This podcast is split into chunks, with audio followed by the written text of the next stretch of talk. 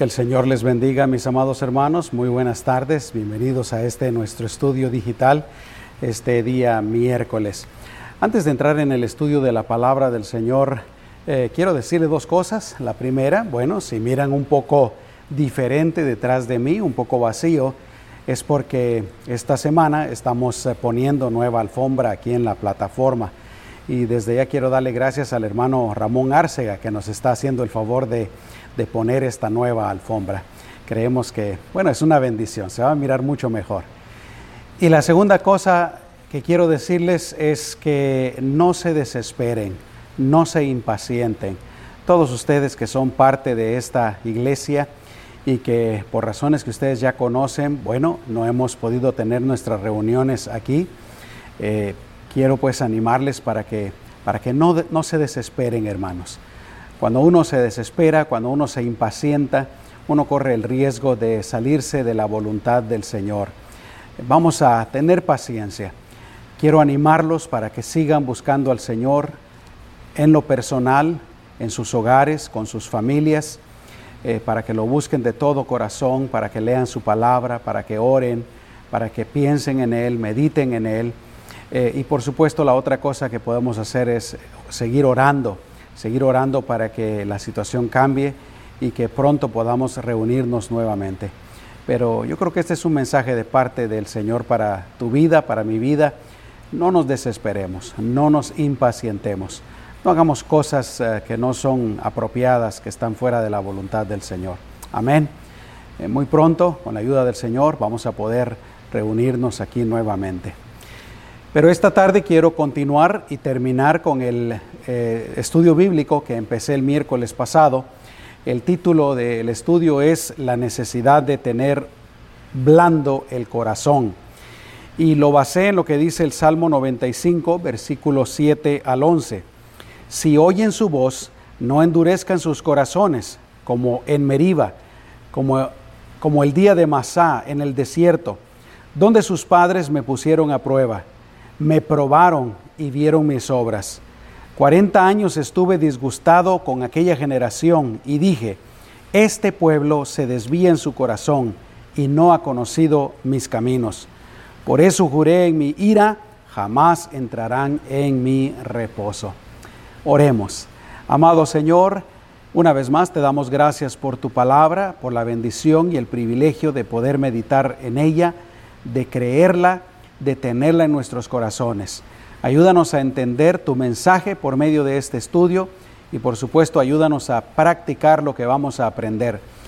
Que nunca permitamos que nuestros corazones se endurezcan a ti, se endurezcan a tu palabra y por el contrario, que siempre estemos con oídos atentos y dispuestos para obedecerte, para amarte y para honrarte. Desde ya te pido que tú bendigas a todos aquellos que me están viendo y que me están escuchando por este medio. En el nombre de Jesús. Amén.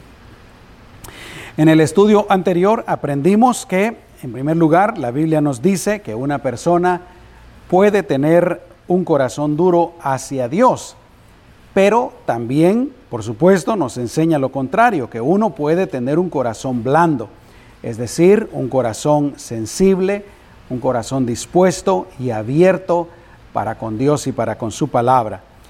También aprendimos que el pueblo de Israel que salió de Egipto se perdió de todas las bendiciones del Señor precisamente por la dureza de su corazón.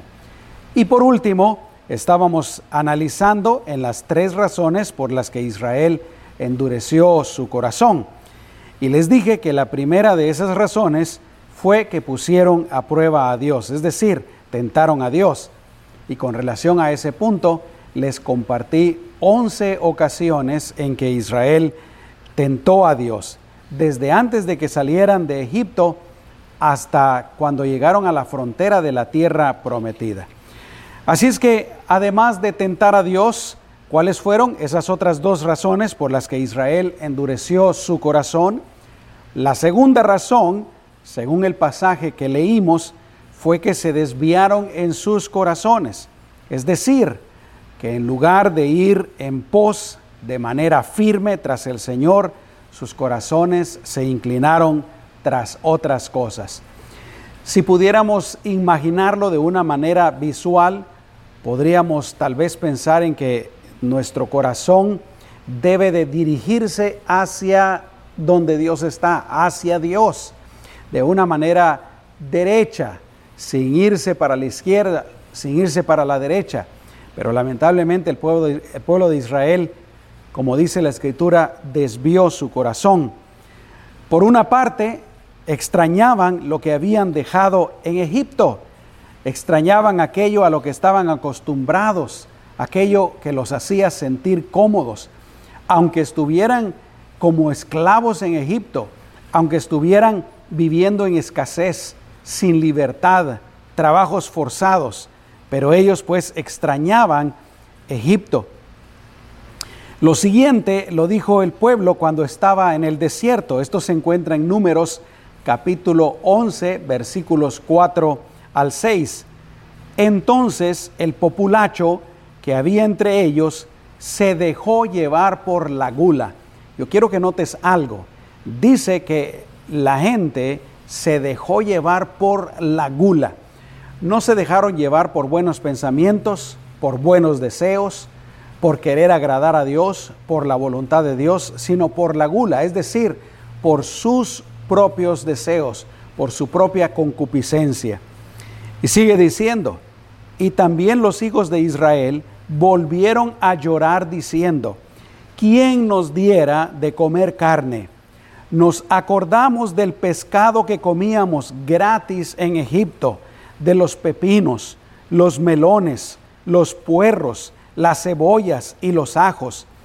Pero ahora nuestro apetito se reseca ya que no hay ante nuestros ojos más que el maná. El maná era aquel alimento perfecto, glorioso, que Dios milagrosamente, poderosamente les estaba enviando desde el cielo. Y como te he dicho antes, el maná era una representación de nuestro Señor Jesucristo. Él en una ocasión dijo, yo soy el pan que desciende del cielo. Dice, no fueron, no fue Moisés el que les dio el verdadero pan, fue Dios. Y ese pan, pues, es ese alimento es nuestro Señor Jesucristo. Así es que ellos aquí están rechazando lo que Dios les da y deseando lo que tenían en su vida en Egipto. Nosotros, amados hermanos, no cometamos ese mismo error.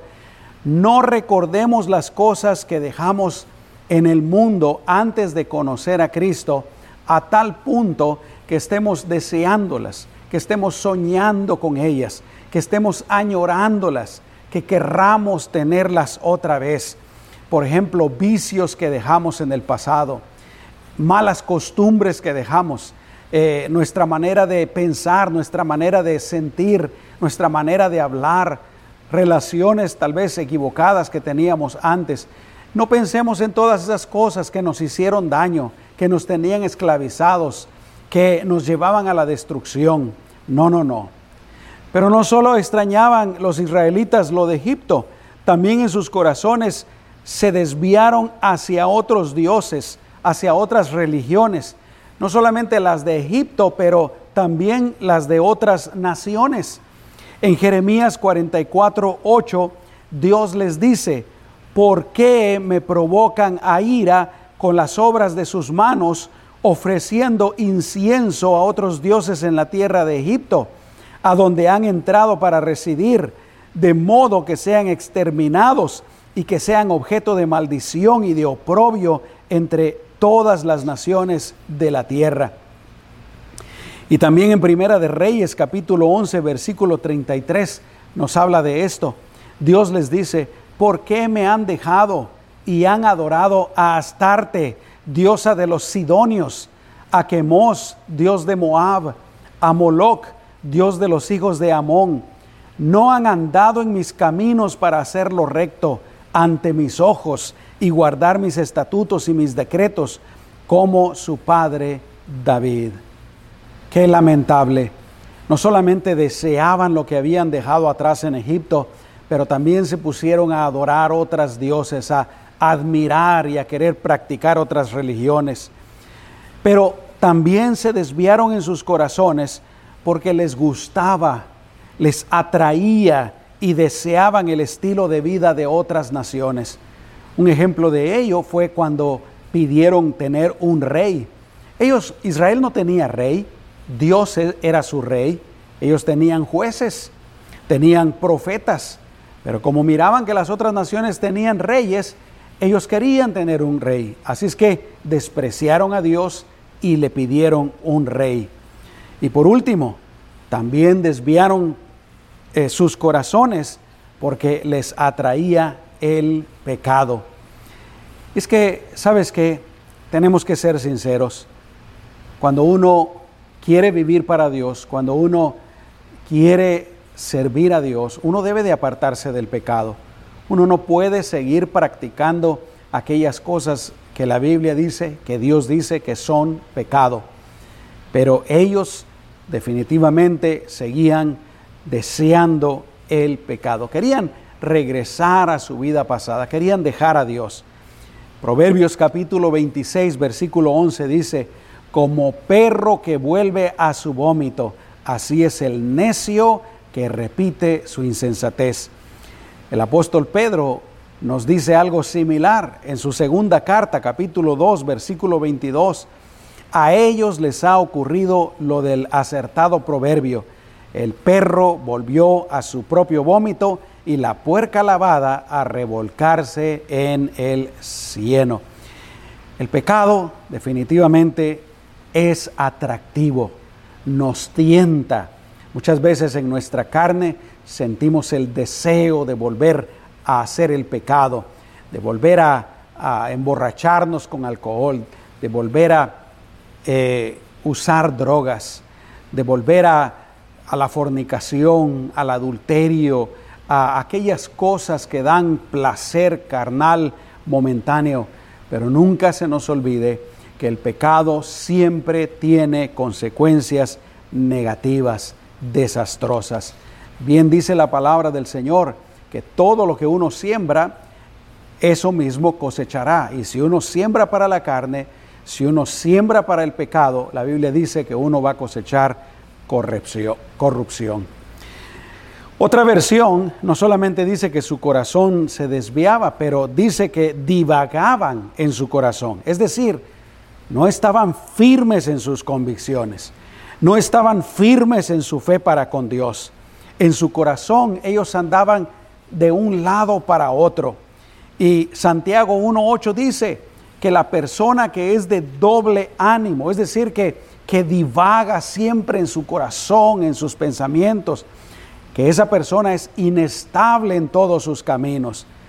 El pueblo de Israel no se decidían totalmente por Dios, no se afirmaban, no se consagraban al Señor. Y sabes qué?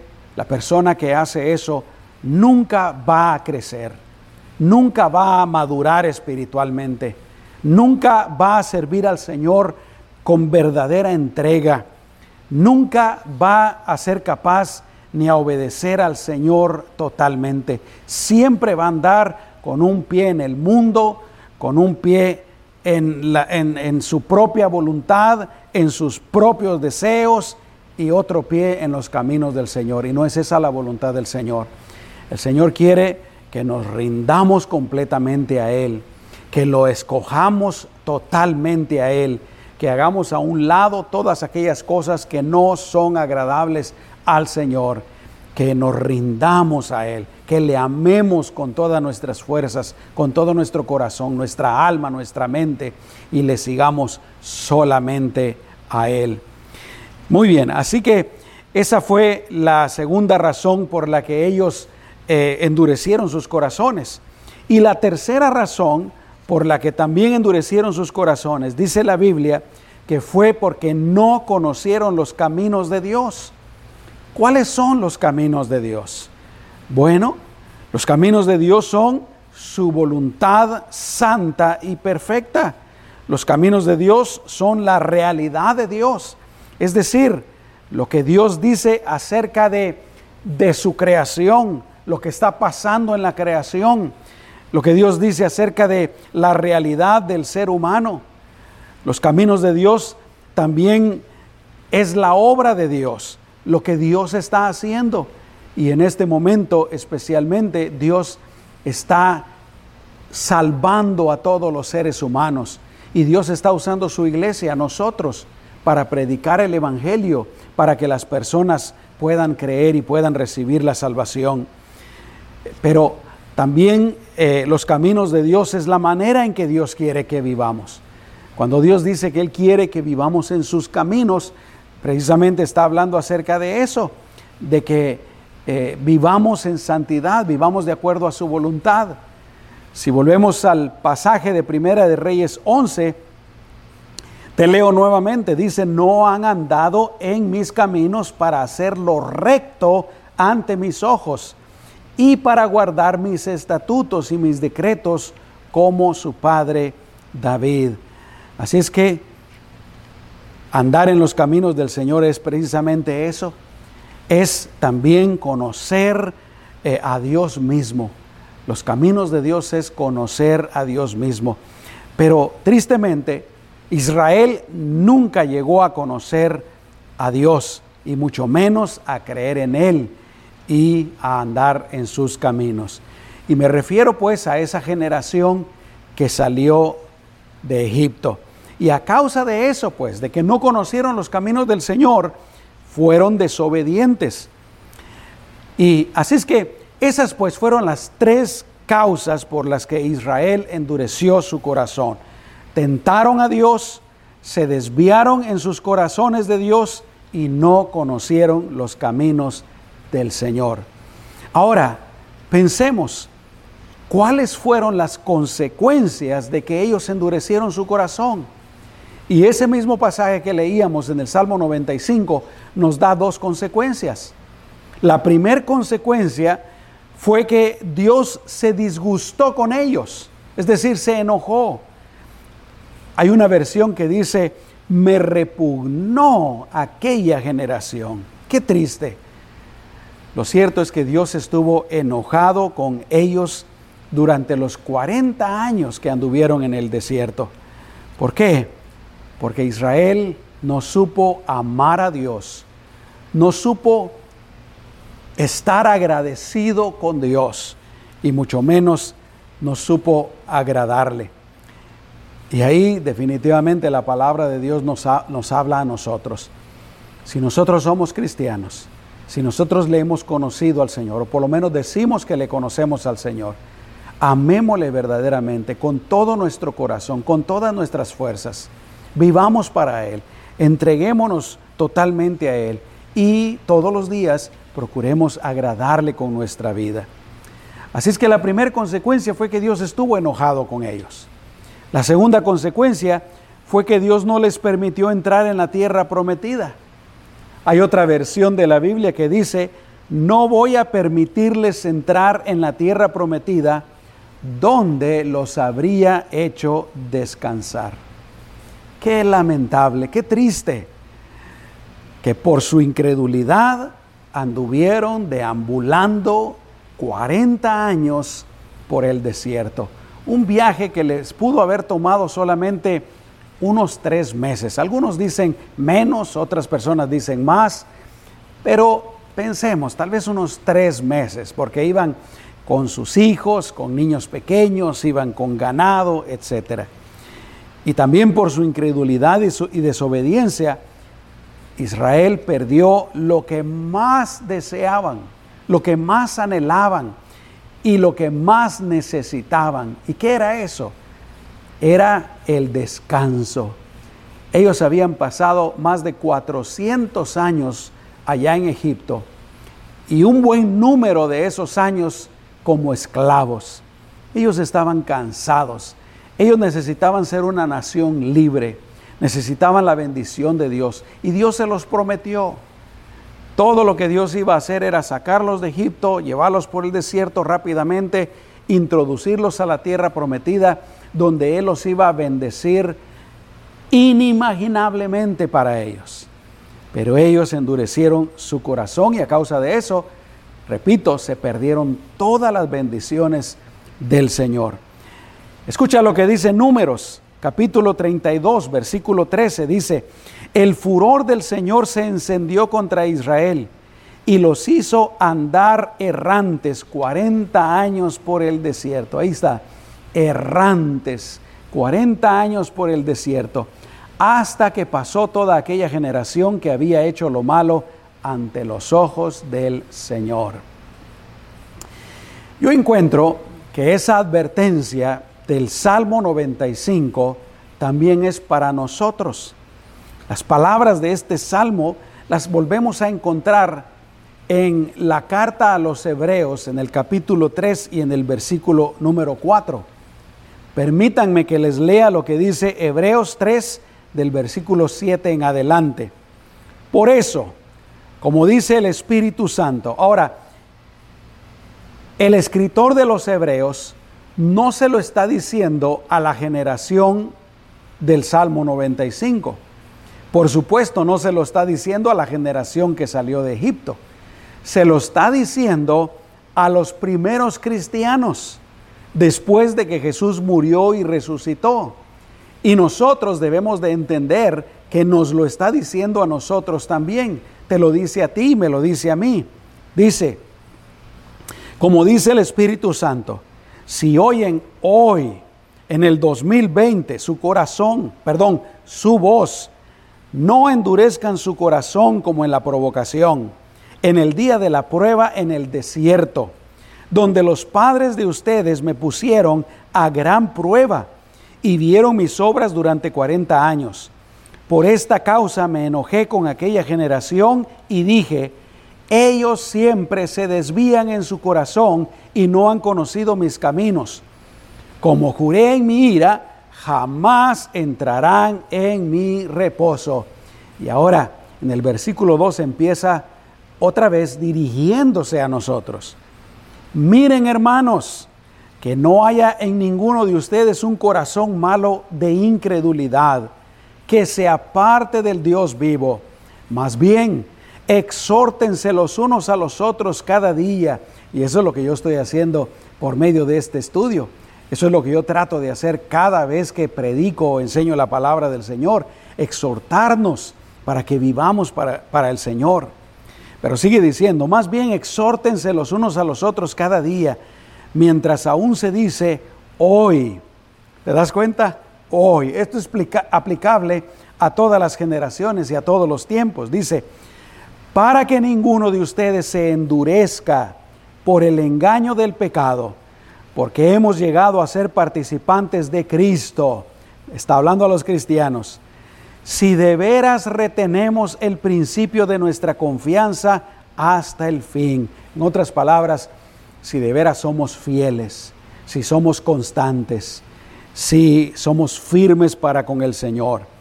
Y continúa diciendo, entre tanto, eh, se dice, si escuchan hoy su voz, no endurezcan su corazón como en la provocación, porque quienes fueron aquellos que habiendo oído, lo provocaron. Israel escuchó la palabra de Dios, escuchó los mandamientos del Señor, escuchó la voluntad de Dios desde que estaban en Egipto por medio de Moisés y aún cuando iban caminando en el desierto. Pero ¿qué pasó?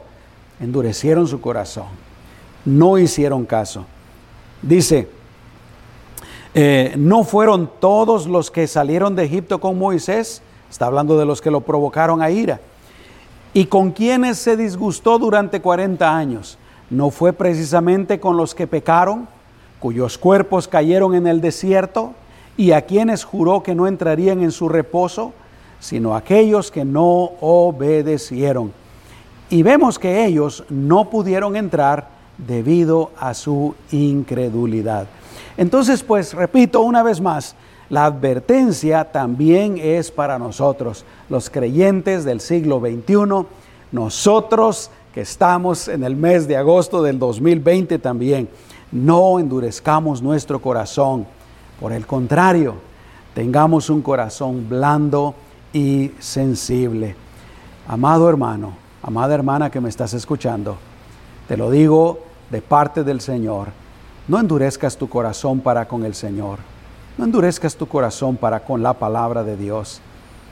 Ten un corazón sensible, dispuesto, hambriento, que desee escuchar la voluntad de Dios y hacerla y que te goces haciendo la voluntad del Señor, viviendo conforme a su palabra. ¿Cómo puede una persona endurecer su corazón el día de hoy? Bueno, cuando una persona desvaloriza la palabra de Dios y la desvaloriza no creyendo en ella con todas sus fuerzas, con todo su corazón.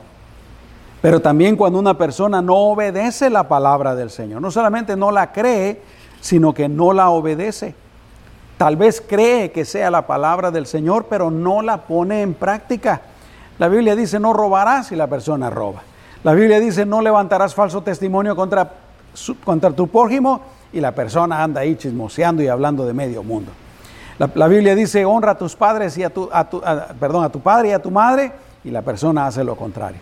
La Biblia dice no cometerás adulterio y la persona anda en pecado sexual. Bueno, pero también uno endurece su corazón cuando una persona no le tiene temor a Dios, que es lo que estoy diciendo. Practica el pecado a pesar de saber que lo que está haciendo es malo, es contrario a la voluntad del Señor. En pocas palabras, no le importa. Una persona con su corazón duro, le importa poco la palabra de Dios, le importa poco lo que Dios diga, le importa poco la manera en que viva. Y sabes que es lo peor de todo, que hay personas que aún viviendo en pecado, aún teniendo en poco la palabra de Dios, aún así se creen creyentes, se creen que están bien, se creen que, que agradan a Dios y que el favor de Dios está con ellos. Ese es el peor engaño que una persona puede tener.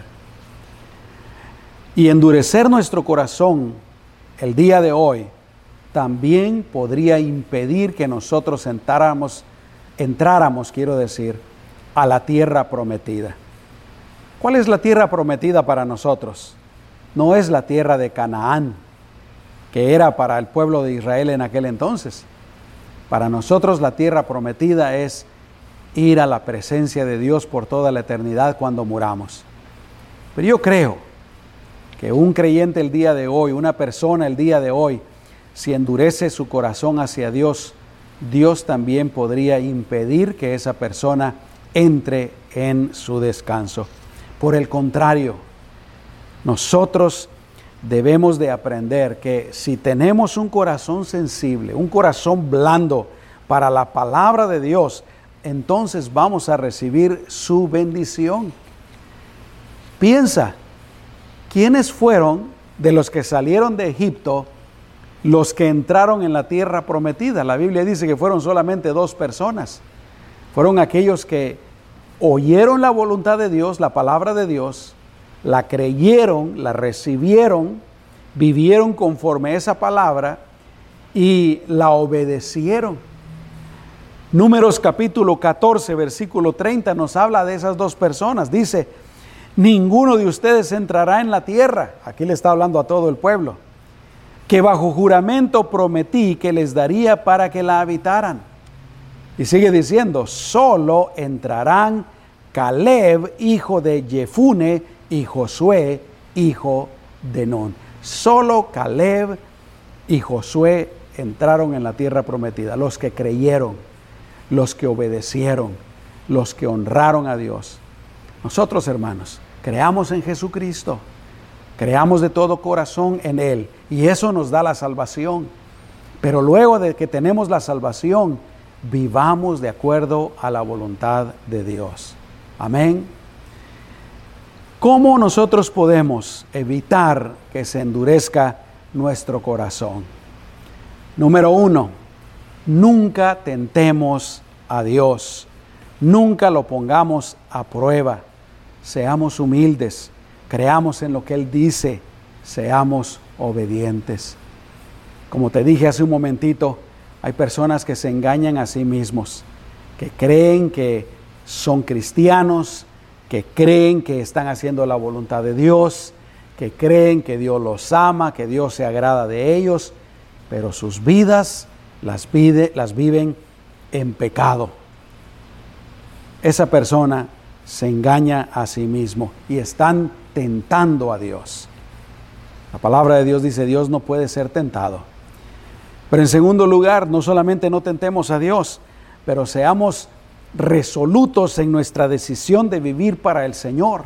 Tomemos esa decisión firme de vivir para el Señor, de amarle, de agradarle, de honrarle. Y por último, conozcamos sus caminos. ¿Y cómo conocemos sus caminos el día de hoy? Bueno, tú lo sabes, por medio de su palabra, por medio de la Biblia. Leámosla, estudiémosla, meditemos en ella, memoricémosla. Y vuelvo a decir, honremos verdaderamente al Señor. Termino este estudio diciéndote que yo creo que nosotros podemos decidir y hacernos tener ese corazón sensible y blando para Dios. Así como somos nosotros los que con, con, lo que creemos, con nuestras acciones, con nuestra fe, podemos llegar a tener un corazón endurecido, un corazón de piedra, yo creo que también uno puede tomar la decisión de tener siempre un corazón sensible, un corazón blando. ¿Y cómo lo hacemos? Bueno, eh, con lo que te dije antes, creyendo en el Señor, creyendo en la palabra de Dios, siendo humildes, siendo sinceros, siendo obedientes. Tengamos ese corazón blando para con nuestro Señor Jesucristo.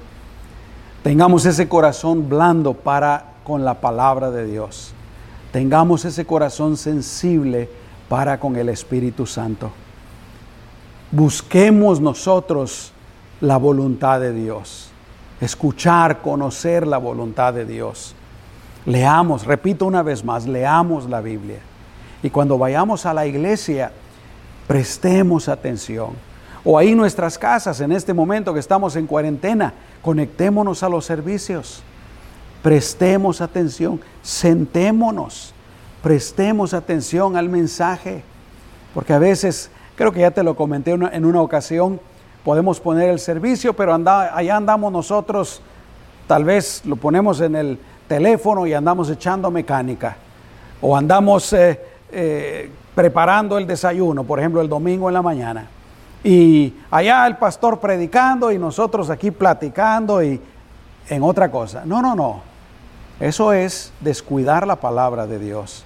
Prestémosle atención, concentrémonos, tengamos ese pues ese corazón blando.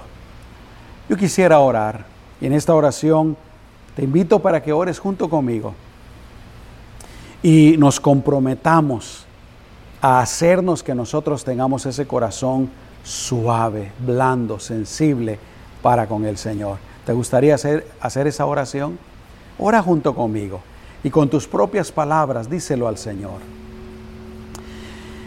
Amado Señor Jesús, Padre Celestial, Espíritu Santo, en este momento yo me doy cuenta una vez más de lo importante que es tener un corazón blando, un corazón sensible para contigo, para con tu palabra. Nosotros no queremos que nos pase lo que le pasó al pueblo de Israel, que a pesar de que escucharon tu palabra, no la creyeron, no la obedecieron, no les importó mucho, Señor. Y tristemente sufrieron las consecuencias de la dureza de su corazón. Nosotros no queremos que nos pase eso. Nosotros sabemos que lo mejor tu voluntad es que tengamos un corazón sensible, un corazón abierto, un corazón dispuesto, un corazón hambriento, Señor, hacia ti, hacia tu palabra. Un corazón que te busque, que te anhele, que te desee. Así como dice el salmista, como el siervo brama, clama por las corrientes de las aguas. Que así nosotros, Señor, te deseemos. Y Señor, que nos gocemos, que sea un gozo, una alegría vivir obedeciéndote, vivir de acuerdo a tu voluntad. Señor, que cada uno de nosotros nos propongamos tener ese corazón sensible. Y tú ayúdanos, Espíritu Santo, ayúdanos a tener ese corazón sensible. En el nombre de Jesús, ayuda a nuestra alma, ayuda a nuestro espíritu nuestra voluntad, nuestra mente, para que siempre tengamos ese corazón sensible. En el nombre de Jesús hacemos esta oración. Antes de despedirnos y antes de orar por toda la iglesia como siempre lo hago, yo quiero extender la invitación. Si hay alguien que vive lejos de Dios, alguien que me está escuchando y me está, o me está viendo, y tú vives lejos de Dios, ¿no te gustaría acercarte al Señor? Jesús dijo, vengan a mí todos los que estén trabajados y cansados, porque yo los voy a hacer descansar. Él dijo, que Él nos podía dar vida y vida en abundancia. ¿Tienes tú esa vida abundancia que el Señor promete? El Señor también nos promete darnos de su paz. Él dijo, en el mundo van a tener aflicciones, pero confíen porque yo he vencido al mundo. Él dijo, mi paz les dejo, mi paz les doy, no como el mundo la da. ¿Quieres tú tener ese descanso del Señor? ¿Quieres tú tener esa paz? ¿Te gustaría empezar una relación personal con Dios por medio de Jesucristo? Si tú quieres hacerlo, repite esta oración después de mí. Díselo al Señor. Cierra tus ojos y dile, Señor Jesús, en este momento yo te entrego mi vida. Te pido que me perdones de todos mis pecados. Hoy en adelante quiero vivir para ti. Quiero vivir de acuerdo a tu voluntad. Perdóname, límpiame y ayúdame a amarte, a agradarte, a ser obediente, Señor. En el nombre de Jesús, entra en mi corazón. Hoy te recibo, te acepto como mi Salvador y como mi Señor. En tu nombre, Jesús. Amén. Gloria a Dios. Y por último, quiero orar por ti y por tu familia. Padre, en el nombre de Jesús, una vez más, Señor, te doy gracias por tu pueblo, te doy gracias por tus hijos, por tus hijas, por los jóvenes, los adolescentes, por los niños. Y te pido, Señor, de tu protección. Guárdalos como los has guardado hasta el día de hoy, Señor. Tú has sido fiel, tú has sido maravilloso, tú has sido bueno. Guárdalos, protégelos de todo mal. Y Señor, guíalos en sus caminos, o mejor dicho, guíalos en tus caminos, en tu voluntad, y bendícelos, prospéralos, Señor, en el nombre de Jesús. Amén. Amados hermanos, que Dios les bendiga, seamos sensibles a la voz de Dios y recuerden lo que les decía al principio, no se desesperen, tengan paciencia, sigamos orando, sigamos adelante amando al Señor. Dice la palabra de Dios que la mano de Dios no se ha cortado. Él es el mismo Dios todopoderoso. Amén. Que Dios les bendiga. Hasta pronto.